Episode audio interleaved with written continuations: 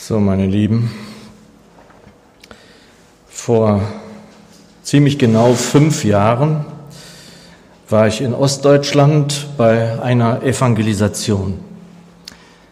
Und vor jedem Abend dieser Veranstaltung trafen wir uns im kleineren Kreis, um zu beten, etwa fünf oder sechs Personen, auch die Leiter der Gemeinde.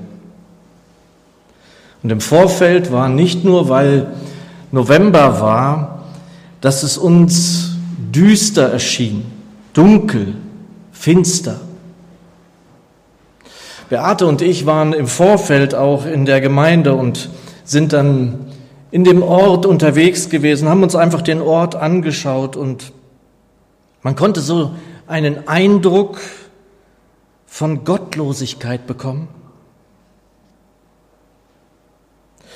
Als ich dann den Leiter der Gemeinde daraufhin ansprach, sagte er den Satz, den ich bis heute im Gedächtnis behalten habe. Die Menschen hier haben nichts gegen Gott.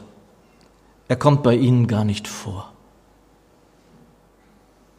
Und für mich ist es das, was die Bibel eigentlich tatsächlich meint, wenn sie von Finsternis spricht. Also wir fanden uns vor jeder Veranstaltung zur Evangelisation zusammen in so einem alten Raum, in so einer alten Kapelle, war wohl mal ein Bibelstundenraum mit knarrenden Dielen. Und mein Eindruck war an jedem dieser Abende in dieser Runde, dass der Herr zu uns etwas sagen wollte. Und dann gingen wir ins Gebet und dann wurde auch eher unüblich in dieser Runde in Sprachen gebetet.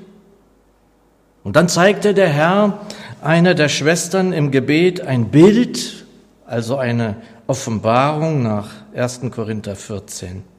Und sie hatte sehr große Mühe, das zu schildern, was ihr gezeigt worden ist. So berührt war sie. Es war ein ganz finsterer, dunkler, abgeschlossener Raum. Und irgendwann kam eine Gestalt hinein und setzte ein Licht mitten in den Raum auf den Fußboden. Und nicht wie normal physikalisch üblich äh, breitete sich das Licht ganz aus, nein, es blieb begrenzt. Der Schein war also nicht so stark, dass er den ganzen Raum erhellen konnte. Da hatte also jemand ein Wort in anderer Sprache gebetet. Da war jemand, der ein Bild dazu bekam und es war auch jemand, der es auslegen konnte. Es sollte uns gesagt werden, das Licht ist da.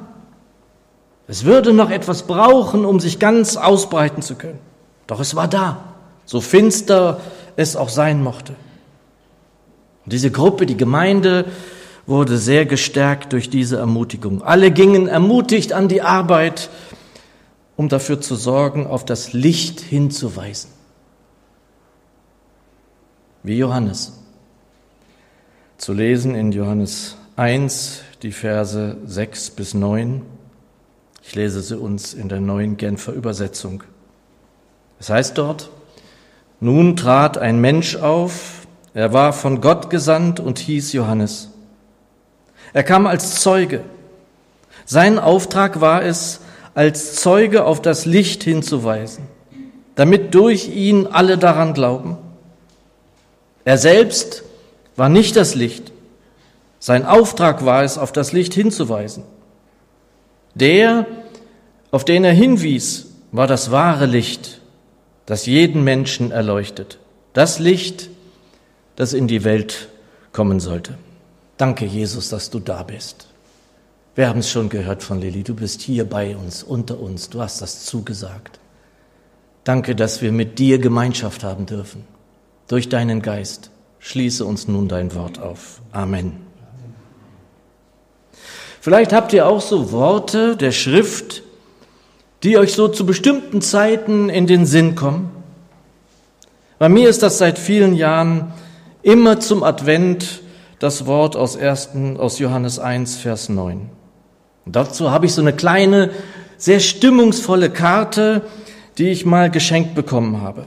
Jedes Jahr neu stelle ich sie oben in meinem Büro in das, ins Bücherregal. Da ist so eine verschneite Gasse zu sehen, Treppenstufen, ein Geländer, Dunkelheit, vereinzelte Schneeflocken und dann darüber mit goldener großer Schrift Jesus. Und darunter auch mit goldenen Lettern das wahre Licht, das jeden Menschen erleuchtet, kam in die Welt.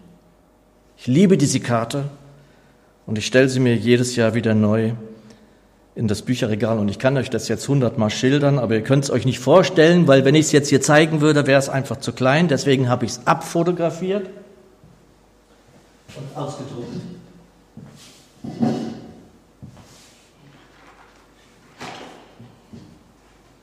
Jetzt hoffe ich, dass ihr es alle so in etwa ahnen könnt. Durch diese Karte gehe ich dann mit diesem Wort durch den ganzen Advent. Ich denke oft darüber nach. Spätestens, wenn ich dann in meinem Büro an dieser Karte im Bücherregal vorbeigehe. Und das macht es eigentlich jedes Mal, es springt mir jedes Mal ins Gesicht sozusagen. Das wahre Licht, das jeden Menschen erleuchtet, Jesus. Erleuchtet. Kürzlich schrieb mir eine Schwester einer anderen Gemeinde, in der ich häufig predige, zu der Vorbereitung, lieber Jörg, dann wünsche ich dir viel Inspiration oder Erleuchtung. Erleuchtung in Anführungszeichen. Und selbst wenn das dann so in Anführungszeichen steht, klingt es irgendwie seltsam für Christenmenschen, oder? Vermutlich, da Buddha der Erleuchtete genannt wurde, ihm ging es auch um Erleuchtung, und da ich mich, wie wir in der Bibelstunde am Donnerstag auch drüber gesprochen haben, als junger Mensch sehr viel mit Buddhismus beschäftigt habe, denke ich, sagen zu dürfen, es ist etwas ganz anderes, um was es hier geht. Das wahre Licht, das jeden Menschen erleuchtet aus Johannes 1, hat mir in den vergangenen Jahren doch durch diese Karte immer wieder neu zu denken gegeben.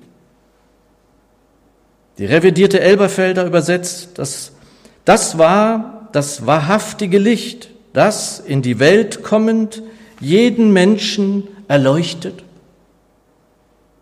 Und dann in der Fußnote, oder das jeden Menschen, der in die Welt kommt, erleuchtet. Bei Buddha ist diese Erleuchtung, um es mal zu verkürzen, wie so eine Art Erkenntnis. Wer sich damit mal beschäftigt hat, der kann das nicht wiedergeben, das ist zu kompliziert. Anders, ganz anders ist, wenn wir von der Erkenntnis ausgehen, um, der es, um die es jetzt gehen soll, bei dem Licht, das in die Welt gekommen ist. Selbst wenn wir hier in dieser Welt bestimmten Wahrheiten begegnen, zum Beispiel in den Erkenntnissen großer Geister in der Welt, es ist nie die Wahrheit, die uns da begegnet. Im besten Fall eine vielleicht allgemeingültige Wahrheit, die dann vielleicht auch mal in den Sprachgebrauch übergeht. Das kommt immer wieder vor. Ich nenne mal ein Beispiel, das ist nicht so bekannt, einige kennen es, die Erkenntnis des großen Philosophen René Descartes. Ich denke, also bin ich. Das ist ja weder falsch noch aus unserer Sicht, also sichtgläubiger Christen, von der Hand zu weisen. Es unterscheidet uns sozusagen von dem Getier, das wir denken können.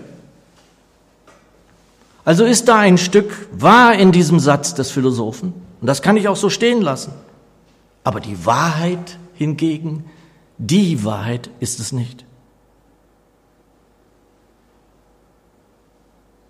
Der Herr Jesus sagt uns in Johannes 8 in Versen 31 und 32, wenn ihr in meinem Worte bleibt, seid ihr in Wahrheit meine Jünger und ihr werdet die Wahrheit erkennen und die Wahrheit wird euch frei machen. Womit wir dann also auch schon bei denen sind, um was es im Kern gehen soll. Ich möchte es mal so sagen, wer die Wahrheit, die Wahrheit erkennen will, der muss die Wahrheit kennen Paulus schreibt in Philippa 3, Vers 10, nach Menge übersetzt, denn ich möchte ihn erkennen. Und in Klammern ist dann reingesetzt, kennenlernen. Und das ist eben mit das Wichtigste auf der Reise mit Jesus überhaupt. Kennenlernen wird man ihn, den Herrn Jesus, wenn man in seiner Nähe ist. Wenn wir uns ihm nahen, jeder für sich und wir gemeinsam, dann naht er sich uns, heißt es im Jakobusbrief. Wir nähern uns dem lebendigen Gott, der ein Gott ist, dem es daran liegt, Nähe zu uns zu finden, indem wir uns zum Beispiel unter den Kindern Gottes aufhalten, viel aufhalten. Wir sagen ja, der Herr Jesus ist gekommen, ja, er ist gekommen, um uns nahe zu sein. Und indem wir uns zum Beispiel mit seinem Wort befassen, so wie er es sagt, in der Gemeinschaft oder auch alleine. Wir nähern uns ihm, wenn wir ihn anrufen. In der Gemeinschaft wie im sogenannten stillen Kämmerlein, nur er und ich. Das stille Kämmerlein wird immer genannt. Das ist ein Ort, in dem man nicht abgelenkt wird. Und ich dachte so in der Vorbereitung, und das ist mit das Wichtigste, finde ich. Eine einzelne Glaubenserfahrung von uns in dem Herrn Jesus ist mehr wert als tausend Seiten Wissen über den Glauben. Tun wir dies wirklich? Sind wir also wirklich in seiner Nähe, in der Nähe Jesu? Dann werden wir auch mehr und mehr den sehen und erkennen dürfen, der die Wahrheit selbst ist. Und wir können uns mit so vielem Christlichen beschäftigen. Und ich kenne auch so viele, die beschäftigen sich ununterbrochen damit. Die lesen ein Buch nach dem anderen wie christlicher Glaube auszusehen hat, wie er sein sollte. Es gibt Menschen, ich kenne zum Beispiel einen Bruder von mir, der liest ein Buch nach dem anderen. Und ich liebe ja Bücher, ihr wisst es. Ich werde von Büchern umgeben in meinem Alltag. Aber die Glaubenserfahrung ist etwas ganz anderes. Spurgeon, der zu seiner Zeit die größte private Bibliothek in London hatte, sagte, alle unsere Büchereien und Studierstuben sind leere Räume im Vergleich mit unserem Kämmerlein. Wir wachsen, wir gedeihen prächtig, wenn wir viel im Kämmerlein beten. Und beten heißt eben auch immer dem Wort begegnen.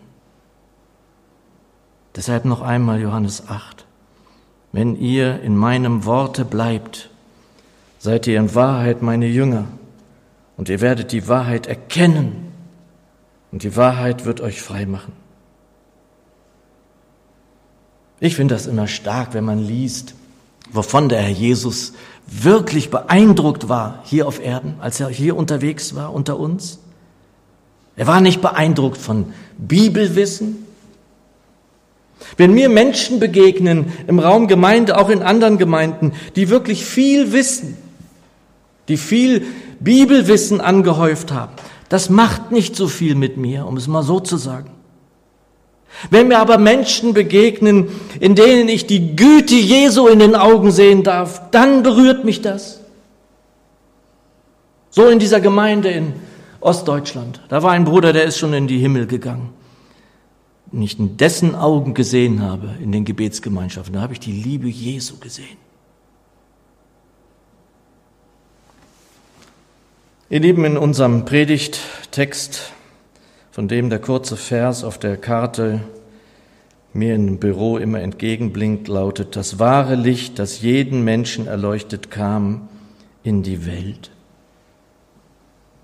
Und dieses Licht hat auch den erleuchtet, der die Gemeinde Jesu schlimm verfolgt hatte, Paulus.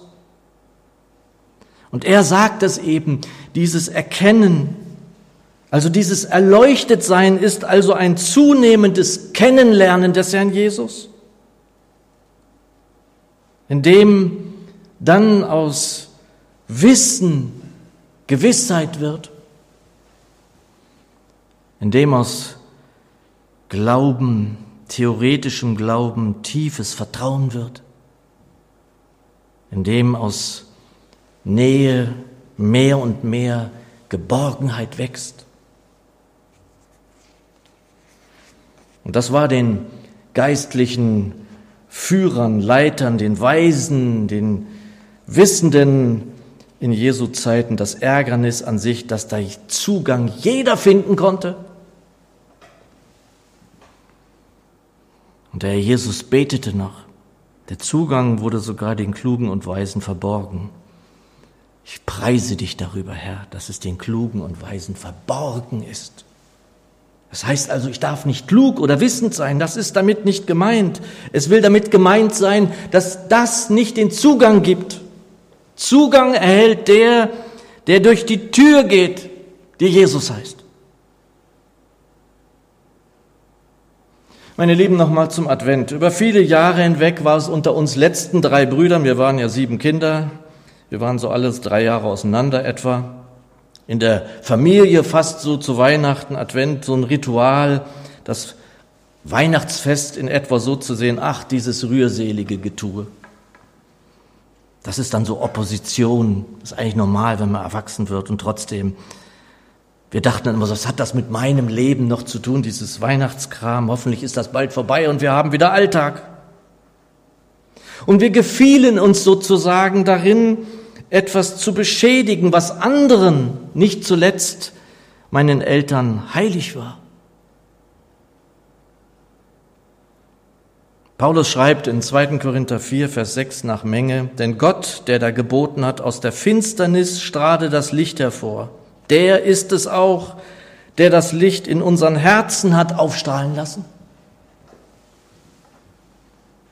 Und deshalb hat es da einfach eine Kehrtwende bei mir gegeben. Seit vielen Jahren liebe ich es, den Advent und das Fest in diesem Licht zu sehen. Und manchmal denke ich dann schon Ende Oktober so daran, an das Licht, das in die Welt gekommen ist. Dann suche ich meine Karte. Letztes Jahr habe ich sie verlegt, habe ich lange gesucht, bis ich sie wiedergefunden habe, damit sie da wieder steht. Und wenn es noch so dunkel ist und wenn es noch so finstern ist, ich weiß doch von dem alles durchdringenden Licht. Ich darf sagen, dass ich es kenne und mich darüber freue, dass es in unseren Herzen aufstrahlt.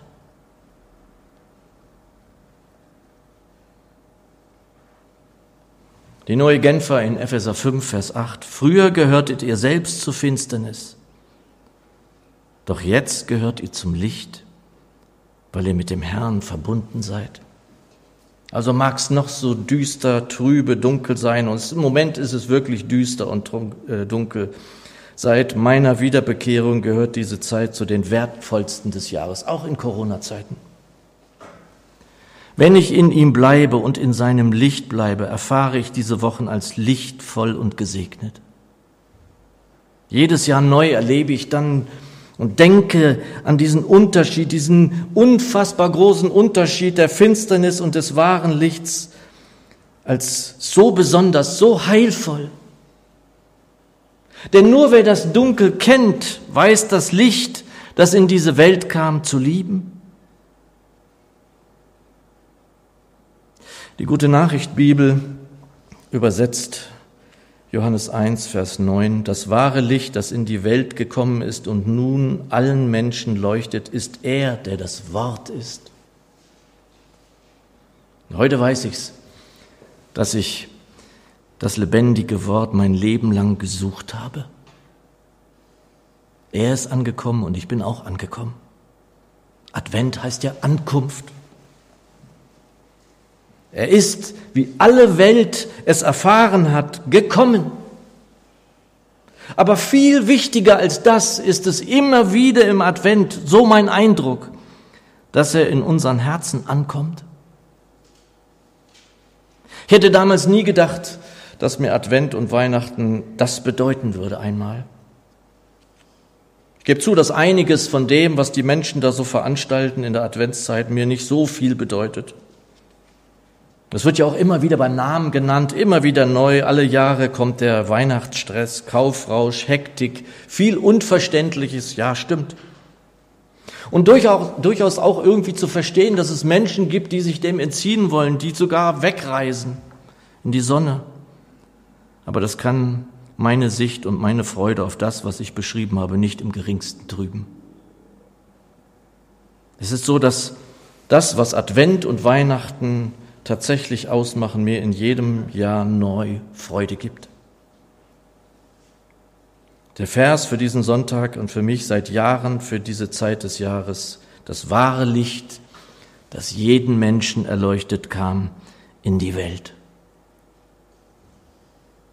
Und liebe Geschwister, ich musste dann auch so denken, welche Macht hat dieses Licht? Vor 2000 Jahren kam es in diese Welt.